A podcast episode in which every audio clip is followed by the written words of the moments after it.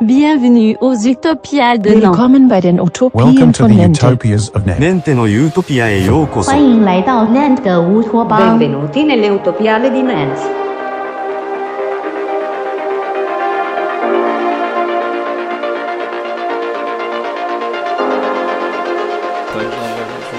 Ah oui, c'est genre, ça reste conversation naturelle, tout ça, c'est ça? Ouais, t'as vu comme on est, on est... Puis je veux pas te, je veux pas te prendre ton après-midi comme il fait très beau, n'est-ce pas? Ouais, ah bah oui, oui, Euh, il fait vraiment très beau, il fait 9 degrés. Poitiers, il fait 9 et de la pluie à Poitiers, c'est merveilleux. On est rentré tout à l'heure, il faisait 11 dans la maison. Oh, quel enfer. Ouais, on a fait la première flambée de, de, de l'année. Bon.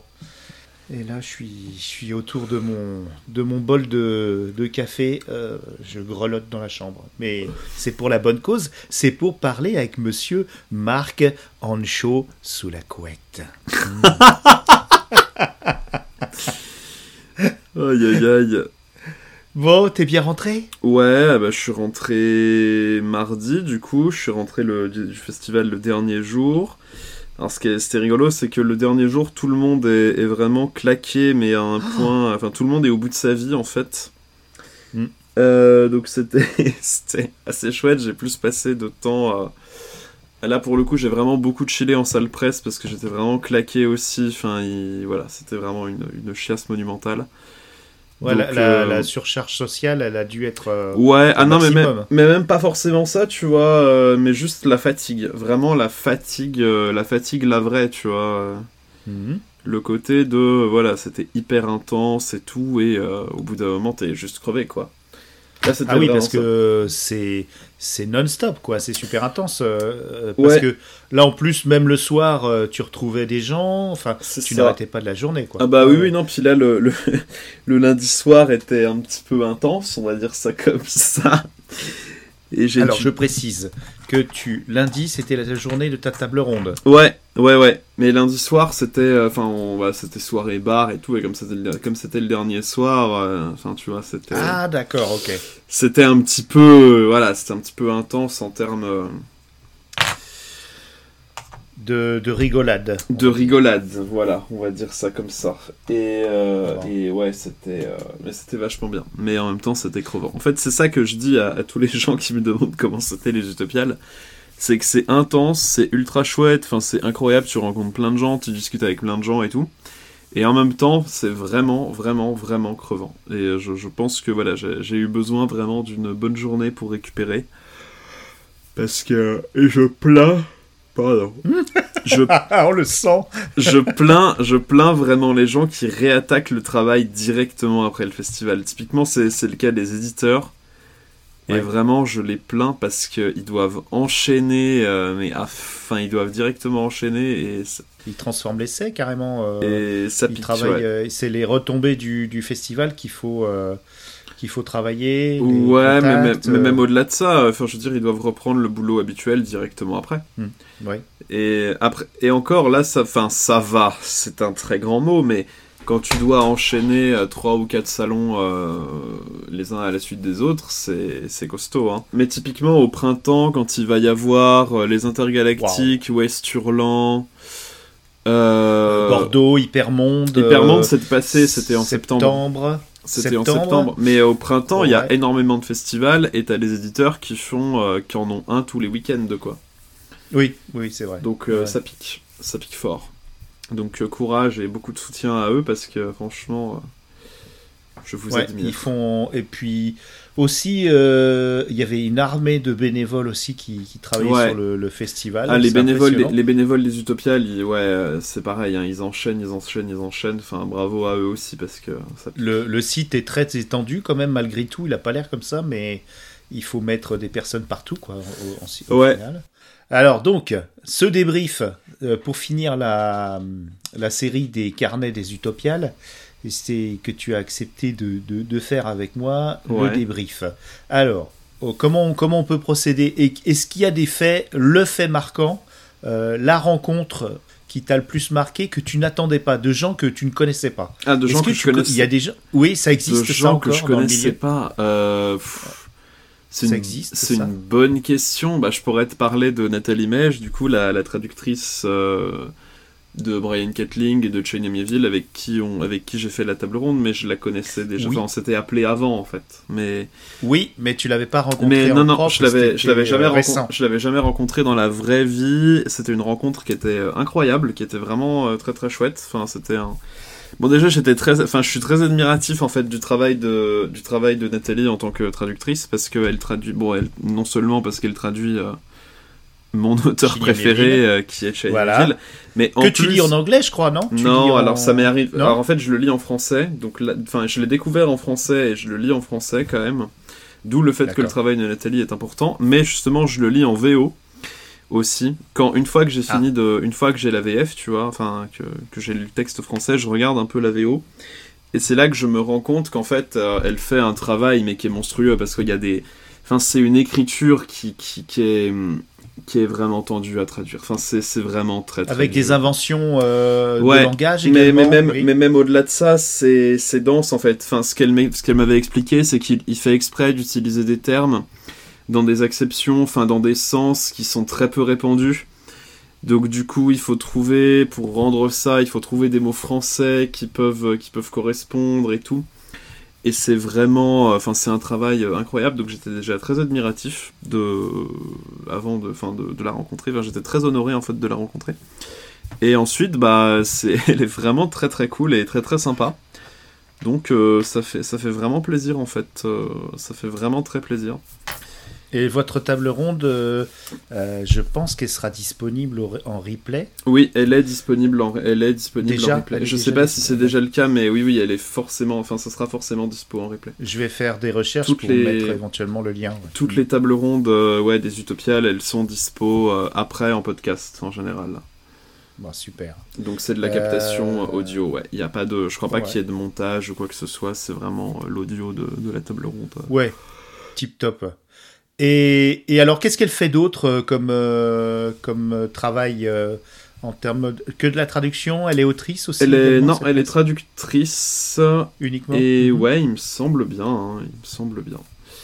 En tout cas, vous avez pu partager euh, en dehors de la, de la table ronde. Oui, c'est Euh, ça. Est-ce que tu as pu, je sais pas moi, dîner avec euh, ou On a, non, on a, on a bu des coups ensemble.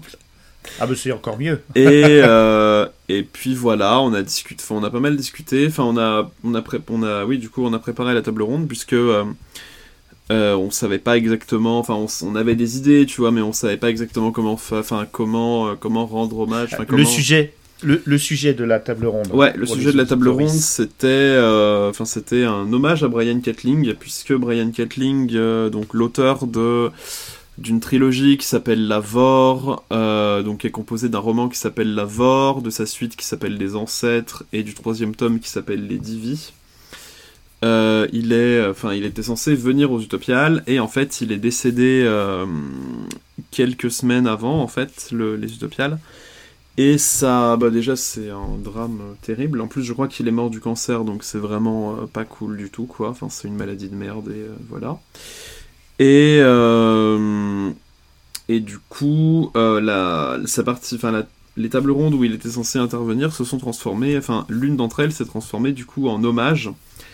Euh, moi, j'avais été contacté par Jeanne de Batz, qui m'a proposé de, bah, de, de participer du coup avec, enfin de participer à cette table ronde avec la traductrice, donc la traductrice qui est du coup Nathalie Mej. Et et voilà, et c'était, euh, on a parlé de des thèmes de son œuvre, on a parlé un petit peu de sa vie, on a lu beaucoup, on a pas mal lu d'extraits en fait. euh, qu'on a commenté, comme, comme euh, Brian Ketling était aussi peintre et peintre, sculpteur, enfin c'est il était peintre, sculpteur et performeur aussi. On a montré des représentations de, de ses tableaux, de, enfin, on a montré aussi des représentations de son œuvre graphique qu'on a commenté et qu'on a relié du coup à, son œuvre romanesque. Et on a parlé de son rapport, alors c'est surtout Nathalie qu'on a parlé parce que moi je, je connais vraiment très très peu euh, son œuvre, mais on a aussi parlé de son rapport à William Blake, qui était un poète et euh, peintre britannique qui a beaucoup beaucoup inspiré euh, Catling. Donc c'était ouais, c'était une table ronde qui était très riche et qui était vraiment vraiment très cool à faire. C'était la première fois que je faisais ça parce que j'avais l'habitude, enfin j'ai l'habitude du coup maintenant, euh, grâce à certains euh, que je ne nommerai pas du podcast. Et euh, bah, j'ai l'habitude aussi de, de parler devant un public euh, parce que bah, je suis enseignant. Mais euh, cet exercice-là, je, je savais pas du tout. Enfin, j'étais un peu stressé même en fait parce que je me disais ah mais comment je vais faire tout ça. Et euh, Oui, et puis c'est quand même, euh, c'est quand même les utopiales. c'est ça, c'est quand même les utopiales. Euh, Pour oui. une première intervention en festival, c'est un peu costaud, effectivement. Mais euh, ça s'est bien passé. Enfin, finalement, ça s'est très bien passé. Euh, C'était très très chouette. Et euh, ouais, je, je- sur le moment, il me semble, faudra que je réécoute, mais sur le moment, il me semble pas que je me sois emballé en termes de débit de parole, ce dont j'avais quand même pas mal peur. Et du coup, ouais, c'était c'était très très chouette. C'était très très cool. C'était vraiment une bonne expérience. Ouais, et puis, euh, puis non, tu on a l'habitude euh, quand tu quand tu te lâches, mais tu sais te, tu sais vraiment être euh, pédagogique et synthétique quand ça. il le faut. Euh, même avant même que tu prennes les rênes de, de plusieurs classes, de, de petites têtes euh, un peu turbulentes. D'ailleurs, Ouais. j'aimerais pas t'avoir comme prof parce que d'après ce que tu nous dis, t'es quand même euh, quelqu'un de, de dur mais juste. Mais moi, Bah, je suis alors, terrifié en à fait, chaque fois. c'est- pas une question de dureté, c'est que en fait, ils savent Non. très- les gamins savent très bien que c'est donnant donnant. C'est-à-dire que s'ils sont pénibles, bah je serai pénible. Et s'ils sont pas pénibles, bah il y a des heures où je gueule pas en fait, où je fais pas de remontrance, où je fais pas de réflexion. Il y a des heures où ça coule tout seul. Et c'est nickel. Et ils ont été pénibles, les, les spectatrices de, de Non, la table ronde? Ah, ils ou étaient- Ils ont été sages. Ils étaient très peu, ils étaient très très peu en vérité. Mais Ah, on c'est a. la fin de. C'était la Ouais, fin bah, de. c'est ça. En plus, c'est un sujet assez pointu. On était nombreux pour Octavia Butler, mais c'était un, c'était un samedi. Et là, tu étais un lundi. Euh, Ouais, mais en oui. plein milieu du pont. Sur, oui, puis sur un euh, auteur qui est moins connu aussi. Mais Ouais, ouais, ouais, ouais. Qu'est-ce que tu nous euh, proposes euh, pour rentrer dans l'œuvre de de Catling, de Kathleen comme livre ou nouvelle? Est-ce qu'est-ce que tu nous proposes que je mettrai en, En français, euh, bah, en français pour le moment, il y a que qui est, enfin il y a que la trilogie Lavore qui est dispo, D'accord. donc ça limite un petit peu les choix. Mais euh, Lavore est paru en poche chez Pocket euh, très récemment, enfin en septembre ou en octobre. D'accord. Et c'est quel style? C'est un style particulier? C'est de la fantasy qui est très weird, qui est Weird. très, ouais, c'est de la fantasy euh, typée weird en fait, parce que euh, t'as des persos, enfin t'as des situations qui sont très bizarres, enfin t'as des, le premier chapitre et on s'est, enfin Nathalie s'est amusée euh, à le lire au public de la table ronde. Le premier chapitre en fait c'est un mec qui fabrique un arc à partir du corps de sa compagne. Qui, euh, sa compagne était une Ah. chamane, elle a vu sa mort arriver, et donc elle lui a dit euh, Tu vas faire un arc avec mon, avec mon cadavre, en fait. Et le premier chapitre, c'est la description euh, de ça. Parce que, bah, en fait, euh, le, enfin, le, gars, du coup, doit traverser une forêt donc, qui s'appelle Lavore, qui est une forêt euh, assez étrange et relativement malfaisante, quand même, puisque les gens qui s'y aventurent perdent la mémoire, et certains peuvent voir leur corps changer. Il y a des rumeurs comme quoi il y aurait, il y aurait le paradis, enfin le jardin d'Éden à l'intérieur de Lavore et qu'il y a Adam qui serait dans un état euh, calamiteux. Il y a des anges qui ont fusionné avec des plantes et des insectes. Il y a des anthropophages. Enfin, c'est vraiment, c'est un, c'est une forêt qui est. Ah, Enfin, en même temps, on, on- on a l'habitude des forêts de, de fantasy, et en même Oui. temps, là, c'est une forêt qui va beaucoup plus loin et qui est beaucoup plus, enfin, qui est plus radicale en fait, et qui est plus mystérieuse aussi. Ouais, Parce c'est que- weird. Donc euh, c'est Parce ce que, que, tu, euh, la, ce que tu aimes. Ouais, parce que la forêt des Mitagos de Robert Holstock, c'est pas exactement la même chose et euh, c'est différent quoi. C'est vraiment différent des forêts qu'on a l'habitude de voir en fantasy. C'est une œuvre aussi qui est intéressante parce qu'elle parle, enfin, elle est très décoloniale dans l'âme, donc elle parle beaucoup de ce que les Européens, enfin ce que les colons occidentaux et européens notamment ont fait comme ânerie en Afrique, puisque Lavore est une forêt qui se situe sur le continent africain. Donc euh, c'est assez, euh, voilà, c'est une œuvre qui est très dense. Enfin, le premier tome est vraiment très dense. Et euh, si je devais mettre, enfin, et j'aurais tendance à la déconseiller aux gens qui sont pas fans de trucs gore ou de métamorphose ou d'interaction et de métamorphose corporelle un peu bizarre. Parce que c'en est un petit peu rempli et c'est de, enfin, et chaque tome en rajoute vraiment beaucoup. Et à ce titre-là, le, les Divi euh, comportent des scènes euh, qui sont assez incroyables et en même temps euh, assez crado. Donc voilà. Mais le premier tome, ça va. En fait, lisez le premier chapitre. Enfin, vraiment, c'est ça. Lisez le, enfin, ouais, lisez le prologue et le premier chapitre. Est-ce que c'est dans le corpus de ton de ta thèse? Ça va. Enfin, il y a des tas- j'ai des tas de choses à en dire en fait. Donc oui. Mais même Oui, sans que ce, hein. mais on sent même, que t'en as sous le pied. Mais même sans que ce soit dans mon corpus de thèse, je ferai forcément. Enfin, il y aura, il y aura peut-être des trucs de recherche dessus, tu vois. Mais voilà. Là, ma chronique du tome 3 est pas encore sortie, mais elle va arriver. Oui, j'allais te dire, quand est-ce que tu reprends tes chroniques du coup? Les, bah, la, la, chronique, les, la chronique du tome 1 et du tome 2, elles sont dispo depuis pas mal de temps, puisque je les avais lues Ah, bah, c'est et pas mal, ouais, je les avais les et chroniquées en- à leur sortie. Et les Divi, bah, je l'ai lu, mais j'ai pas encore, comme, enfin, j'ai beaucoup de boulot là, j'ai, vraiment, euh, j'ai pas encore eu le temps, mais ça va arriver. Peut-être en Oui, par rapport à, fin à 2000. ta thèse, comment ça se passe euh, Moi, j'avais juste cette question parce que euh, là, tu tu t'as pris euh, une semaine entre guillemets de vacances, Mhm. mais euh, du coup, tu continues tes chroniques, tu as ton job de prof de français Ouais. et tu continues ta thèse. Ta Ouais. thèse, euh, t'as encore combien d'années là J'ai encore, un peu, j'ai encore 4 ans. Ah, 4 ans. mi- minimum. Donc là, tu es, encore. comment ça se passe pour la thèse dans la... C'est la première année? C'est la deuxième, j'entre en deuxième année là. Schématiquement, tu, tu, tu dois faire quoi? Tu continues à lire? Tu prends des notes? Il faudrait que je rende à peu près une soixantaine de pages à mon directeur. J'en ai une bonne trentaine. Mais euh, j'ai encore une ou deux choses à lire. Et euh, après, j'ai, je, je, je- c'est, des, pages qui vont être faites et qui vont être remplies. hein. La question, euh, la question, c'est juste d'avoir le temps, enfin d'avoir du temps pour faire, enfin pour lire les trucs qui me manquent et pour rédiger les trucs que je voudrais rédiger. Et ça, bon, euh, c'est un peu compliqué parce que comme je bosse à temps plein, c'est un peu un carnage. Mais euh, ça va se faire. Enfin, je, je suis assez confiant en fait euh, là-dessus. Donc je me fais pas trop de soucis. Ouais, bah bravo. hein. Je me fais du souci, mais je m'en fais pas tant que ça non plus. Parce que je, je sais que. Enfin, je, je sais comment je travaille en fait. Donc ça va. Et si je prends du. Oui, on, on a toujours l'impression que tu es un petit peu débonnaire, mais en fait, tu es, un bourreau de travail. Tu... Alors, C'est phénoménal. En fait, maintenant, enfin, on m'a conseillé, euh, et surtout, en fait, alors, deux personnes m'ont l'ont surtout dit, euh, Zelda de, de la chaîne de Doctrice, euh, pour ne pas la nommer, enfin, qui est ma senpai euh, de thèse, euh, qui m'a beaucoup, enfin, qui m'a beaucoup aidé et qui m'aide beaucoup de manière générale, enfin, c'est Ouais, elle, est de là- très, très elle, elle chouette. est à la fin, donc Ouais. c'est vrai que. Et enfin, donc, elle m'a conseillé, et puis il y a aussi bah, Fran qui m'a qui m'a beaucoup. Enfin, enfin elles, m'ont, elles ont eu à peu près toutes les deux le même message qui est qu'il faut quand même que je lève le pied parce que c'est un travail de longue haleine et Mhm. qu'il faut que du coup, enfin, il faut du coup que je, je puisse, euh, enfin, que je sache m'aménager du temps en fait. C'est ce que j'essaye de faire, alors avec plus ou moins d'efficacité quand même. Parce que les jours où je fais vraiment. Enfin, ça n'arrive jamais en fait, les jours où je fais vraiment rien parce que je, je peux pas en fait. C'est vraiment. C'est physiquement impossible pour moi de, de glander.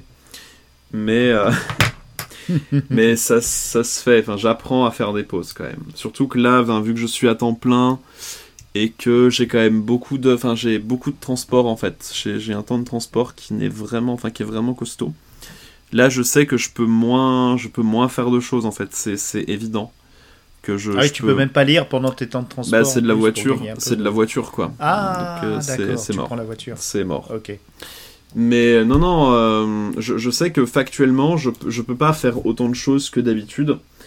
Et euh, c'est un truc qu'il faut que j'accepte en fait. Que, effectivement, là, mes articles vont mettre du temps à arriver, ma thèse va être un peu ralentie. Et enfin, il faut juste pas que je pousse et que je force, parce qu'en fait, si je force, c'est la, c'est la cata. On, on va te surveiller avec l'équipe de Mana et Plasma et puis tous tes amis. T'es très entouré, il faut admettre. Oui, euh, en fait, il y a beaucoup oui. de gens, bah, y a beaucoup de gens qui t'aiment, comme dans la chanson.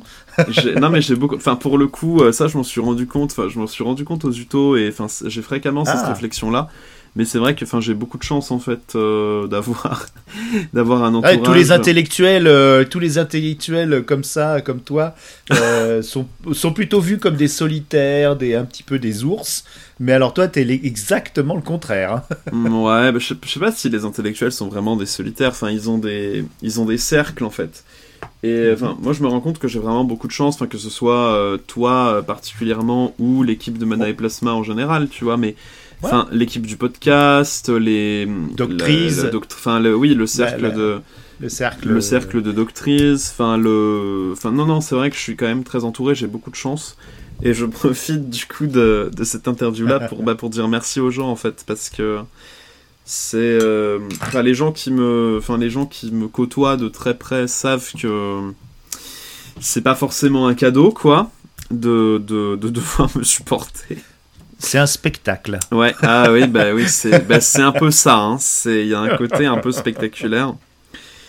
Il y a un côté un peu théâtral et euh, ouais, c'est vrai que c'est pas forcément facile et euh, je, je sais que je, fais des efforts quand même pour être vivable, hein, bien sûr. Mais c'est vrai que ça peut être assez difficile.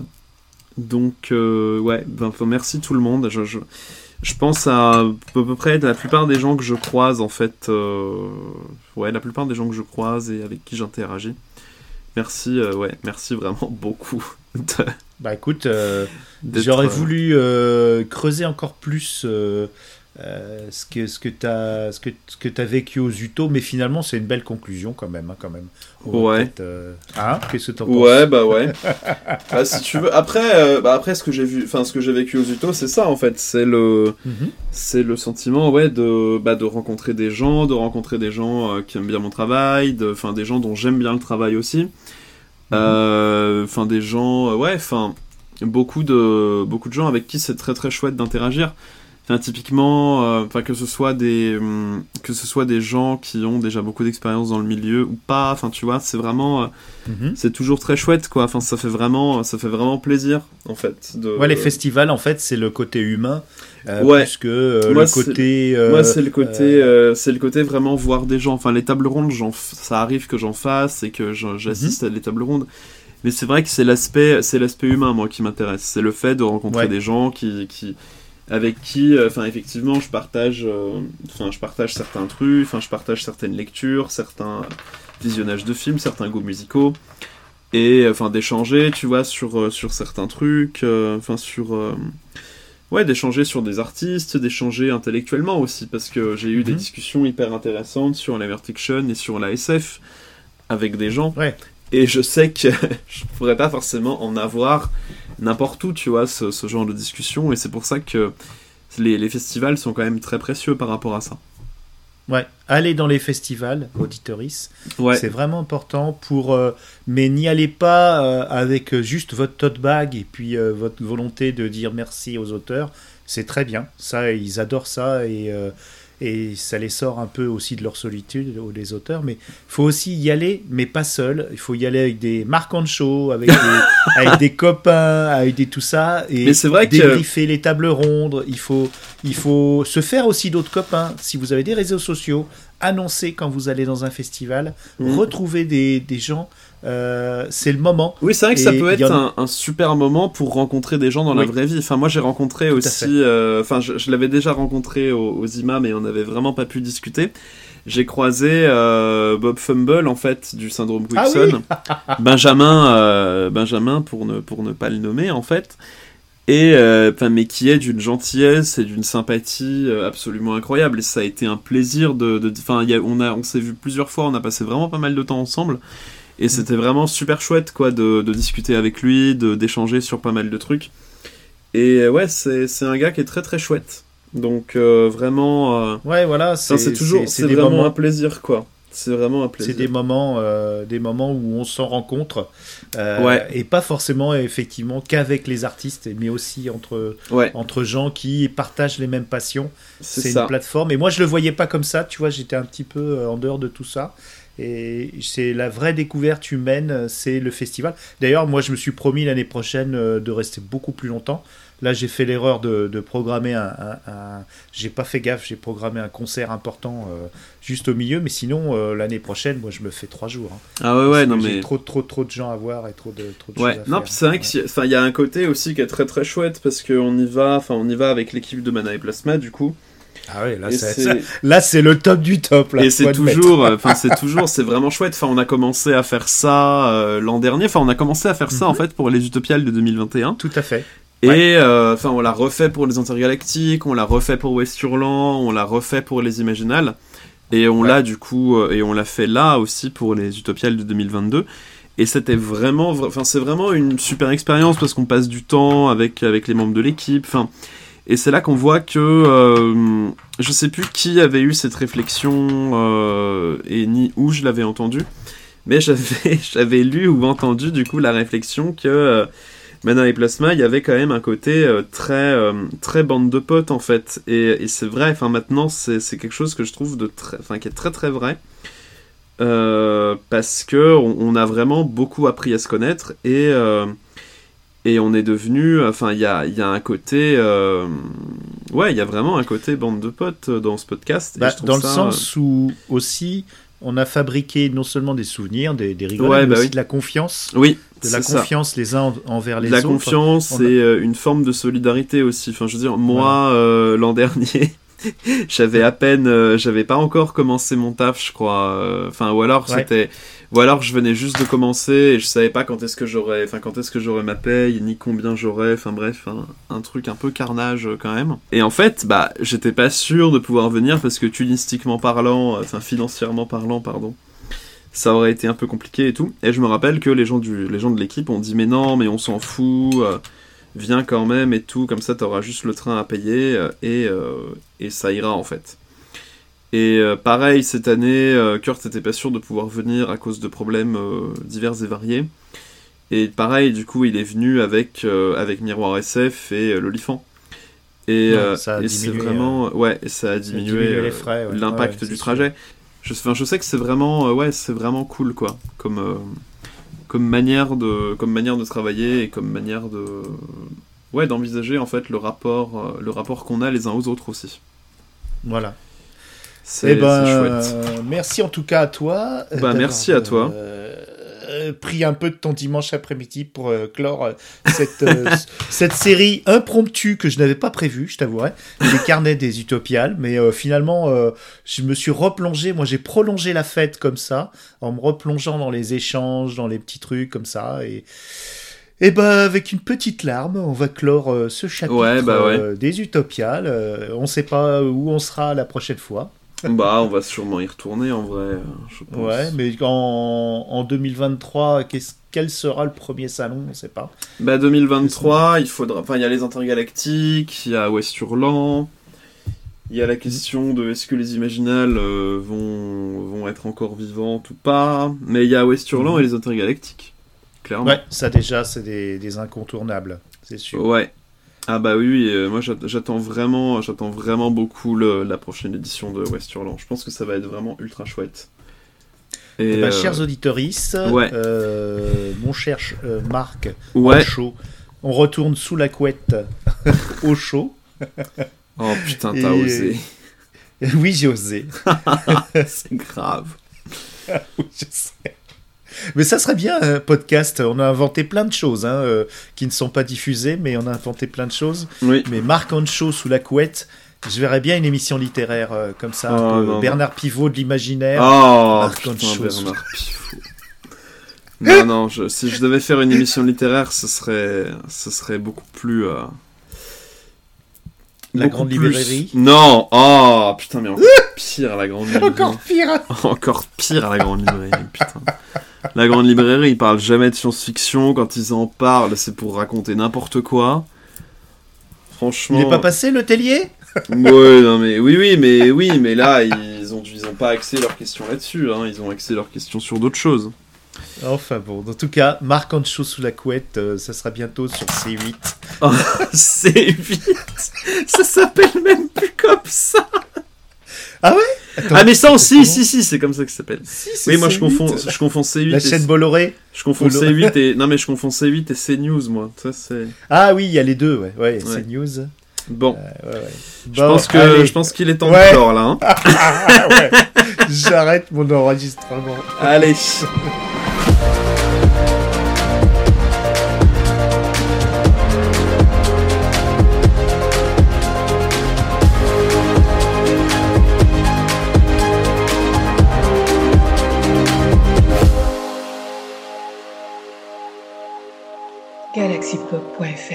la pop culture jusqu'au bout des ondes.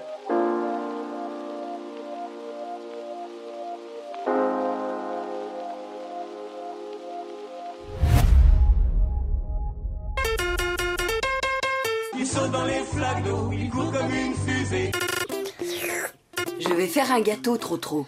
Est-ce que je peux faire un gâteau moi aussi? Non, trop trop. Le gâteau, c'est toi. Mais maman, oh là là